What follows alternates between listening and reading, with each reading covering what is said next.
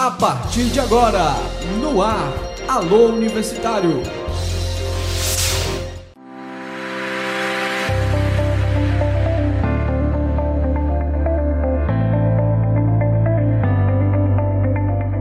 Olá, eu sou Thiago Rodrigues e hoje será a edição especial do nosso programa. Chegamos com muita dedicação e compromisso à nossa décima edição. Olá, eu sou Lindenberg Melo e por conta desta data especial teremos um programa dedicado à equipe que faz acontecer no Alô Universitário. O Alô Universitário é um programa de iniciativa dos alunos do curso de jornalismo do Centro Universitário INTA e está sendo exibido nas rádios Paraíso FM 101.1 e pela Rádio Cultura FM 105.9 do distrito de Aracatiaçu. Agora, vamos saber o que tem no nosso programa especial de hoje. Esporte. O futebol da Terra da Rainha tem mostrado sua supremacia na Europa. Thiago Donato traz em forma de crônica no quadro Sintonia Esportiva. Comunicação. O professor do curso de jornalismo, Augustiano Xavier, falará tudo sobre o programa Alô Universitário, a sua origem e desenvolvimento no Virando Pauta. Saúde, tristeza profunda e forte sentimento de desesperança são os principais sintomas da depressão, assunto abordado no Momento Saúde com Kepler Magalhães. O Sou Mulher desta edição abordará uma relação de fã e ídolo. Estreia: Programa Alô Universitário inicia série de reportagens especiais produzidas pelos alunos da disciplina de rádio jornalismo do UNINTA. Para a estreia, teremos uma reportagem especial sobre o patrimônio histórico sobralense. Essas e outras informações você confere agora.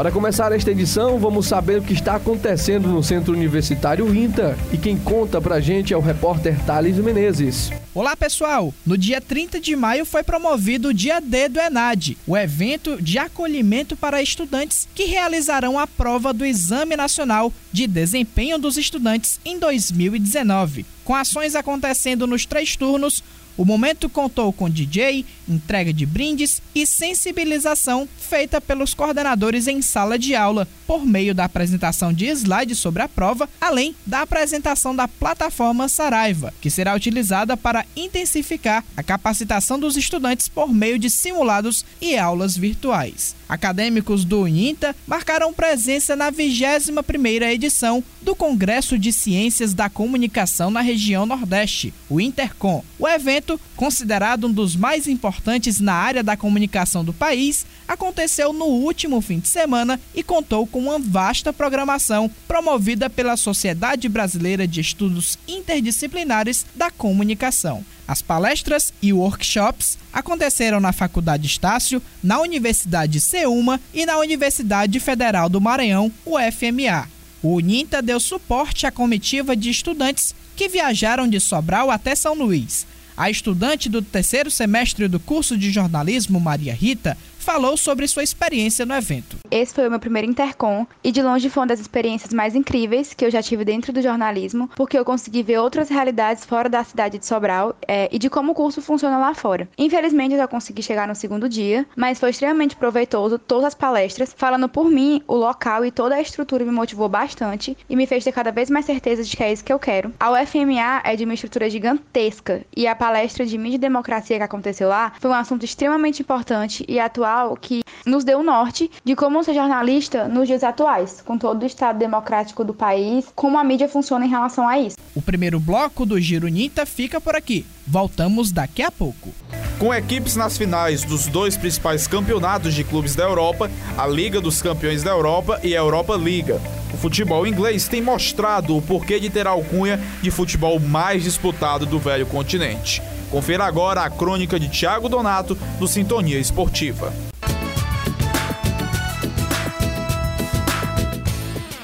O encerramento das principais competições europeias na temporada 2018-2019 trouxe uma coincidência curiosa: a dupla final entre equipes do mesmo país, no caso, a Inglaterra.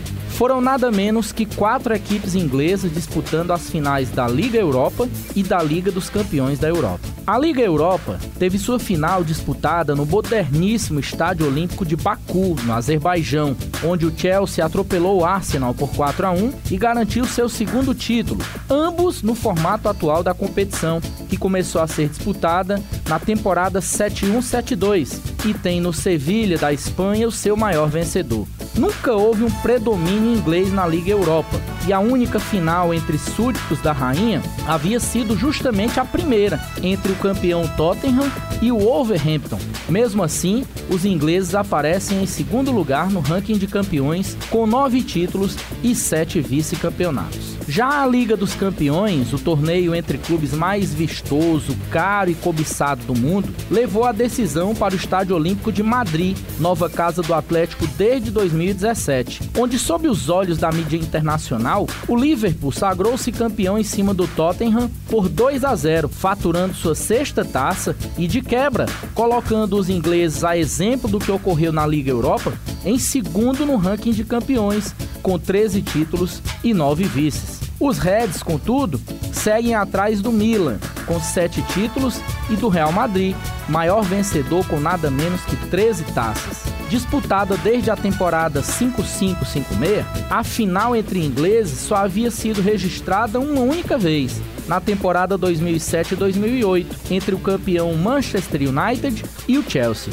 Entre os brasileiros envolvidos nas duas decisões está Alisson Becker, cria do Internacional de Porto Alegre, e que com uma atuação fantástica segurou o poderoso ataque do Tottenham, com Eriksen, Kane e Dele Alli, se transformando em protagonista, o que lhe valeu a possível titularidade da seleção brasileira para a Copa América. Ainda que não represente ameaça à hegemonia espanhola nas ligas europeias, o domínio inglês nesta temporada representa um alento ao país que há várias temporadas mantém uma cultura na contramão de muitos países tradicionais, como o Brasil, com retenção de talentos, treinadores e atletas, formatação de padrão de jogo e, sobretudo, na aliança entre investimento e profissionalismo, uma aposta do presente que sempre rende frutos no futuro. Para o Sintonia Esportiva, Tiago Donato, programa Alô Universitário.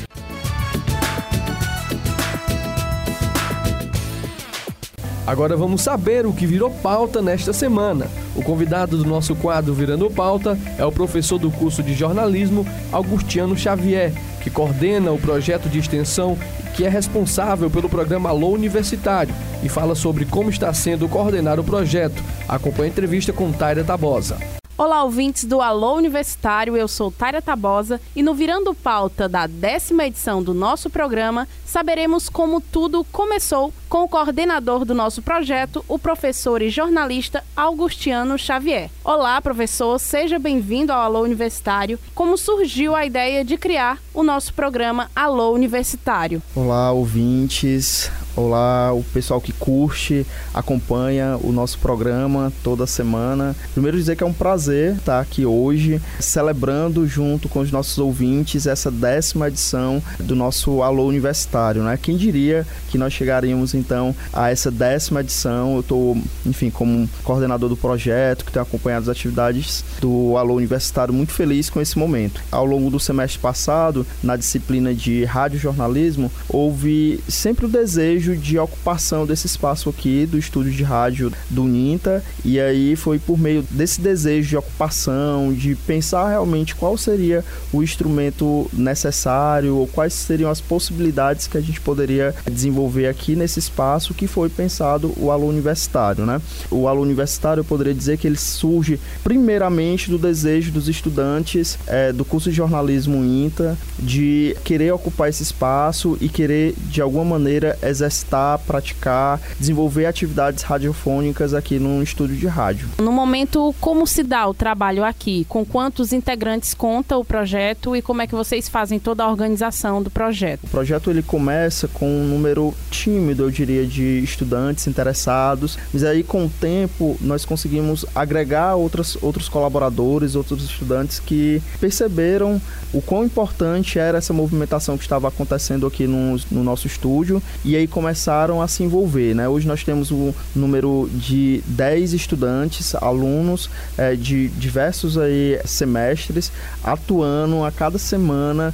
é, no sentido de pensar pautas, produzir os quadros, as pautas que são sugeridas é, ao longo da semana e levando o programa fechadinho para nossas rádios aí que estão transmitindo o nosso programa atualmente. Como surgiram as parcerias para o programa? A intenção, inclusive, no, logo no começo, o nosso desejo era produzir um programa e aí onde seria veiculado a gente não tinha ainda fechado, definido. O desejo era produzir um programa e aí depois, com o tempo, haveria aí uma possibilidade de veiculação em alguma plataforma digital. Só que aí depois veio o convite, né? O nosso coordenador do curso de jornalismo, o professor Tiago Mena, ele sugeriu uh, uma é, conversa com as pessoas que fazem parte, que compõem a Rádio Paraíso FM e aí ficamos dois, três meses, é, estamos ainda até hoje, obviamente, mas ah, no meio desse processo nós também tivemos uma outra grata surpresa que foi é, a parceria com a Rádio Cultura FM de Aracatiaçu. O programa ele começou a ser transmitido, veiculado na rádio de Aracatiaçu está com uma semana e aí é fruto de uma parceria que eu acredito avalio de é, extrema importância para o curso, para o curso. O programa ele é veiculado, transmitido simultaneamente em duas emissoras e aí a gente tem aí a capacidade aí agora de alcançar o maior número de pessoas, levando a produção dos estudantes para um território maior, né? E sobre as pautas que são abordadas no programa, como é o processo de escolha? Nós temos aí toda semana reuniões de pauta que acontecem aqui no estúdio com a participação da nossa equipe e aí há sugestões dos estudantes no momento dessa reunião e também sugestões é, de atividades de professores, de colaboradores aqui do nosso, é, da nossa instituição, uh, que vão sugerindo ao longo da semana essas pautas, né? Pautas pensadas, definidas e aí a equipe cai em campo para produzir e para gravar o programa da semana e fechar é, um produto interessante e que seja também a cara dos estudantes que estão produzindo, né? Eu agradeço a sua participação aqui no nosso programa e deixo aberto para você convidar a todos os nossos ouvintes a consultar nossas redes sociais. Ok, eu que agradeço novamente o convite. É uma grata é, alegria estar aqui falando com vocês nesse momento tão importante, como eu disse inicialmente. Eu quero aqui só reforçar o meu agradecimento a todos os estudantes que abraçaram esse projeto e que, com todas as dificuldades que passam, com todos os seus trabalhos, enfim, toda essa correria que a vida é, nossa traz, eles reservam sempre a cada semana um momento para vir aqui disponibilizar esse tempo seu, que às vezes nem tem, mas aí fazem o esforço de tê-lo para colaborar com o nosso programa. Só reforçando aqui, o programa ele só vai pro ar, é veiculado toda semana, porque existe estudantes é, que estão dedicados, competentes e abraçaram o projeto. E eu não posso encerrar aqui também sem falar do nosso grande JC, né? JC é uma peça, é uma figura importante nessa história. É, ele enquanto técnico que desenvolve todas as atividades aqui e coloca o programa no ar também junto com os alunos, ele é uma, uma pessoa que tem colaborado muito então fica o meu agradecimento assim de modo muito especial a ele pelo empenho e pela dedicação também. Bom, quem quiser também acessar ou acompanhar o nosso trabalho, as nossas atividades que a gente vem desenvolvendo aqui, é só acessar, procurar a gente nas redes sociais, Alô Universitário, fácil encontrar. E aí um abraço para vocês. Vamos lá. Essa é a décima edição, comemoração, edição especial. Mas aí nós vamos aí almejar outros, é, outras 10 edições aí com certeza. Um abraço para todo mundo, tá? A depressão é uma doença psiquiátrica crônica e recorrente que produz alteração do humor, caracterizada por tristeza profunda e forte sentimento de desesperança. É essencial identificar sintomas e procurar ajuda médica. E no quadro Momento Saúde, o repórter Kepler Magalhães entrevistou a enfermeira Cecília Pompeu.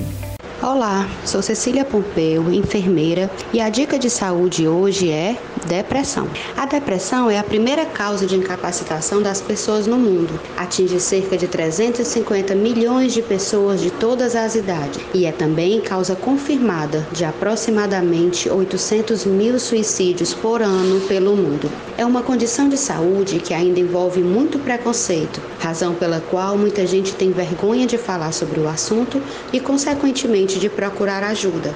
Trata-se de uma patologia que afeta a saúde mental e pode apresentar alguns sinais: sonolência excessiva ou falta de sono, tristeza, desesperança, crises de choro e sensação de vazio, perda de interesse sexual, falta de energia, cansaço, desinteresse por atividades que antes eram prazerosas, ansiedade e problemas físicos de início súbito, como dores no corpo e enxaqueca. Se identifica com alguns desses sinais, isso não quer dizer que esteja com depressão, mas minha dica é que procure um médico para uma avaliação. É importante manter um estilo de vida saudável, dormindo bem, praticando exercício físico com frequência, realizando atividades que lhe proporcionem bem-estar e controlando a ingestão de açúcar, que dependendo dos níveis no organismo podem alterar o nosso bom humor. Fique atento, existe tratamento e cura para a depressão. Cuide-se e até a próxima! Chegou a hora de dar voz aos nossos estudantes. E nesse programa especial, quem manda o alô é a turma que faz o nosso programa. Está no ar o Alô Universitário. Fala galera, eu sou Thales Menezes, integrante do Alô Universitário. Queria mandar meu alô para a galera que faz esse programa, né, que já chega na décima edição, parabenizar toda a turma e mandar um alô também para a minha turma do terceiro semestre do curso de jornalismo do UNITA. Um abraço, galera. Meu nome é Karine Herculano, eu sou do curso de jornalismo do oitavo semestre e eu queria mandar um beijo para minha turma dos guerreiros do oitavo semestre. Olá, gente. Meu nome é Marcilei Sales, estudante de jornalismo do Centro Universitário Uninta. Também faço parte da equipe do programa Alô Universitário. Gostaria de mandar um abraço especial aí para todos os companheiros que fazem o programa. Também abraçar o professor Augustiano Xavier e ao JC Braga, nosso grande técnico de som. Meu nome é Ana Rebeca, sou aluno do curso de jornalismo e o meu alô de hoje vai para minha irmã Sara Briner. Mais informações no programa com Thales Menezes no segundo bloco do Giro Ninta.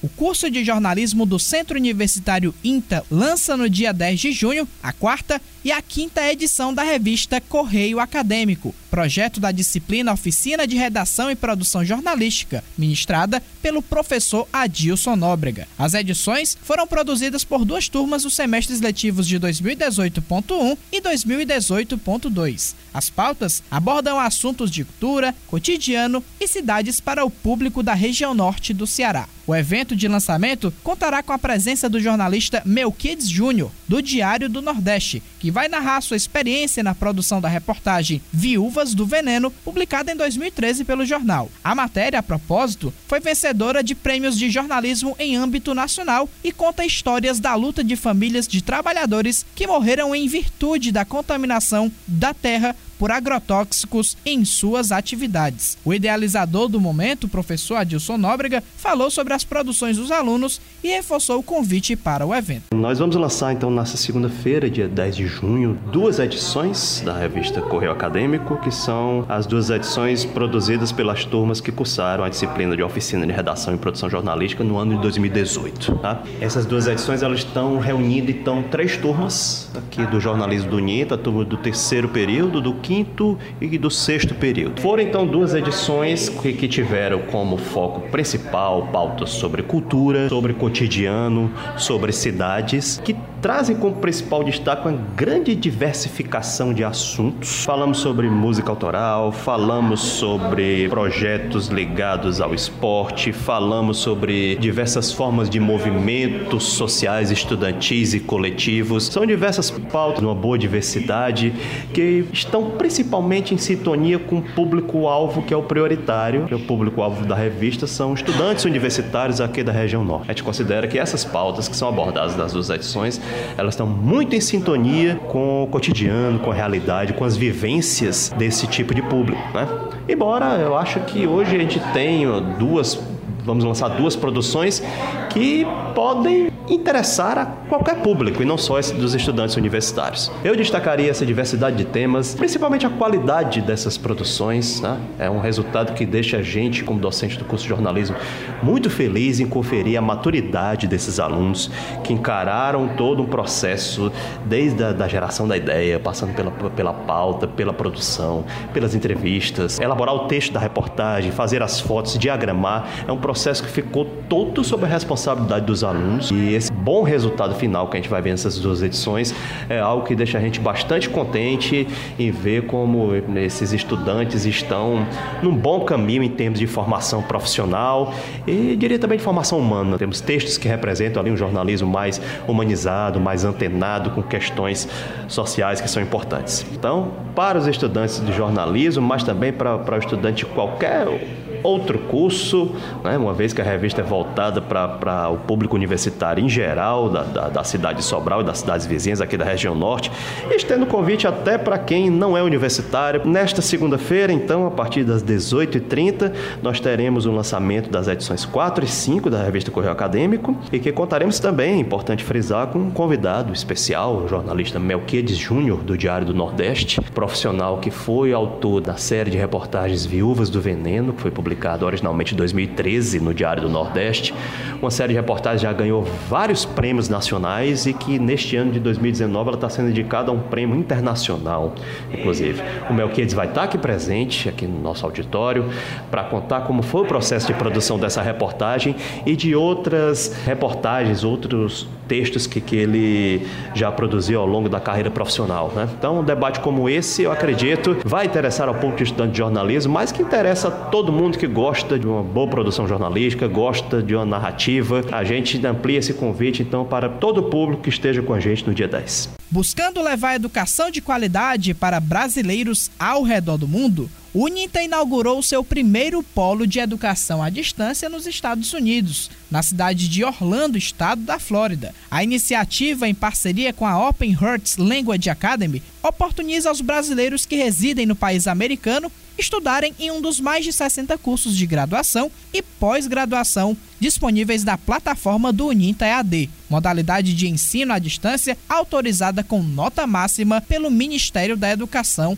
MEC. O Giro Uninta volta na próxima semana. No programa de hoje, convidamos uma das integrantes do programa Alô Universitário para falar sobre uma relação de fã e ídolo. Karim Herculano é fã incondicional de Luan Santana e fala sobre tudo que gira em torno deste amor. Confira no Sou Mulher com Thaís Menezes.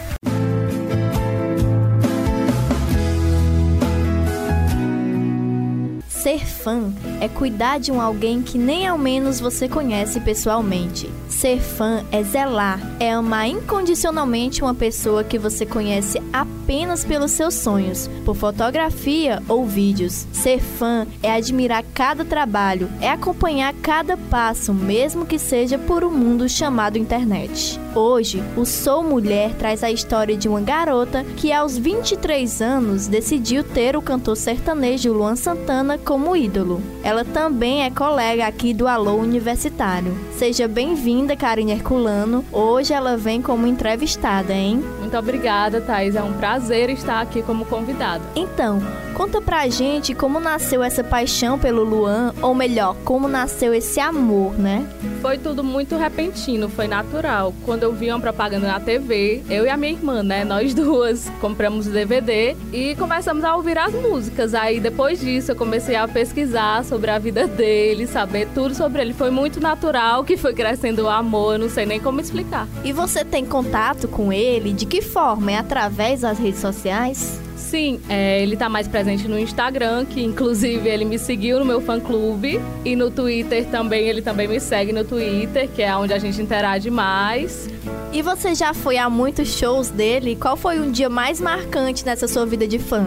Eu não consigo contar quantos shows eu fui atrás dele, porque o último que, que eu saí de Sobral e fui para Salvador foi pro DVD dele, que foi o mais marcante.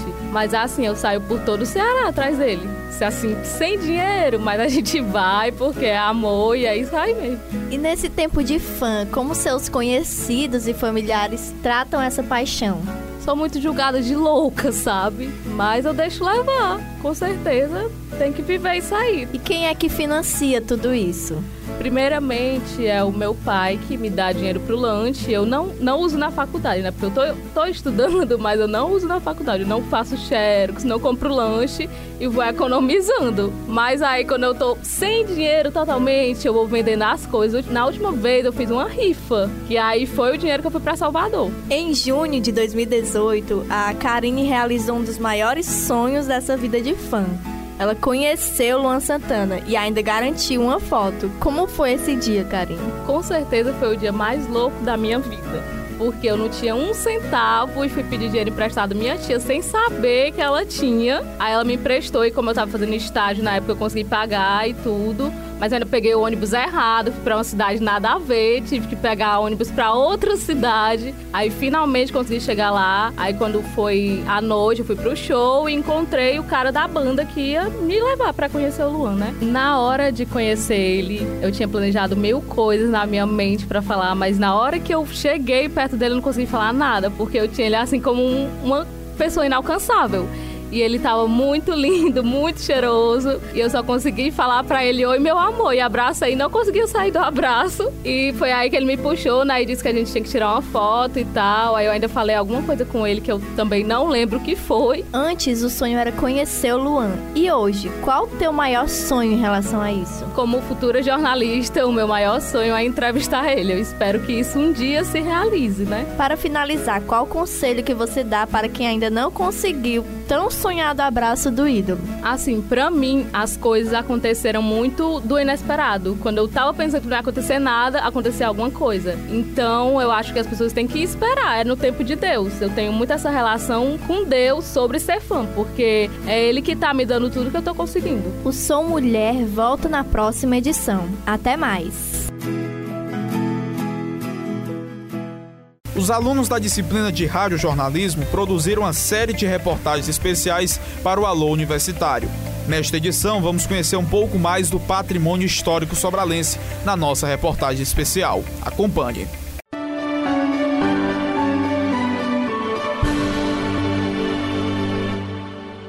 Possuindo o maior conjunto arquitetônico tombado do estado, é conhecida nacionalmente por seu patrimônio histórico e cultural. Sobral, essa é a nossa princesinha do norte.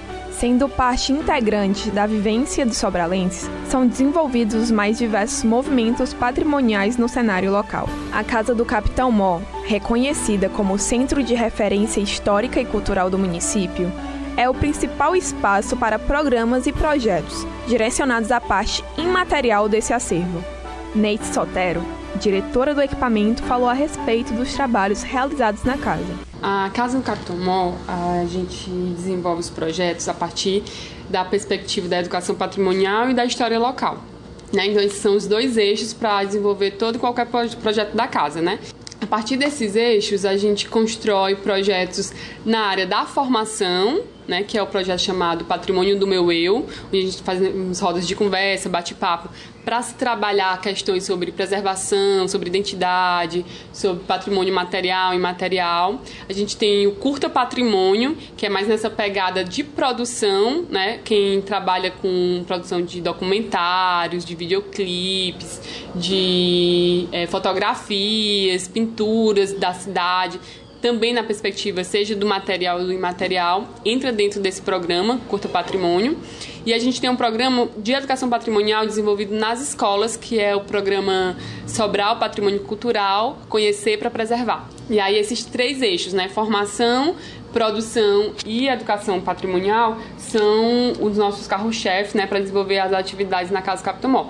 Tem também um programa voltado para a culinária local, que é os doces lembranças. E aí esse entra mais na gastronomia, né, nos sabores e nos, é, nos cheiros e nos sabores da, da gastronomia local tem um programa voltado para ação educativa que é o Clubinho do Patrimônio, onde a gente desenvolve jogos, é, quebra-cabeça, jogo da memória, trilha do patrimônio, caixa de simulação arqueológica, com o objetivo de trabalhar alguns conceitos da área do patrimônio que é muito difícil trabalhar com o público infantil, né? Como qual a importância de preservar, o que é patrimônio, qual a diferença do patrimônio material do imaterial, e a gente faz isso usando jogos. Entretanto, Sobral enfrenta problemas com a preservação de seus espaços por conta da intervenção tardia. Herbert Rocha, professor e mestre do curso de Arquitetura e Urbanismo do Centro Universitário INTA, comentou um pouco a respeito da atual situação patrimonial do município. Alguns estão realmente em processo de restauro e muito bem conservados. Posso destacar os retábulos da Igreja da Sé como excelente exemplo. E também posso destacar alguns sobrados que nunca foram objeto de restauro, mas a sua substância ainda existe, mas completamente dilapidado e que um, um, apenas um olho clínico é capaz de identificar que aquilo ali já, já teve alguma, alguma importância histórica no traçado, né? É, como a gente, como o, o, o sítio histórico de Sobral ele é, ele é uma área contínua de tombamento, ele, ele não foi nós não temos edifícios tombados individualmente, nós temos um perímetro de tombamento, então nele existe uma quantidade enorme de, de imóveis com os mais diferentes graus de, de conservação. Um problema enfrentado por esses movimentos é a falta de interesse por parte da população, diz o professor Júlio Barros.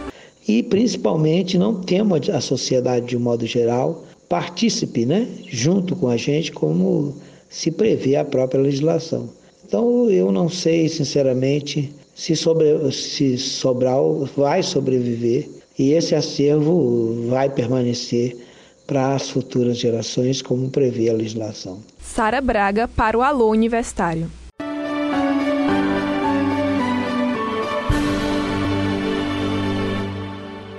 Nosso programa está chegando ao fim.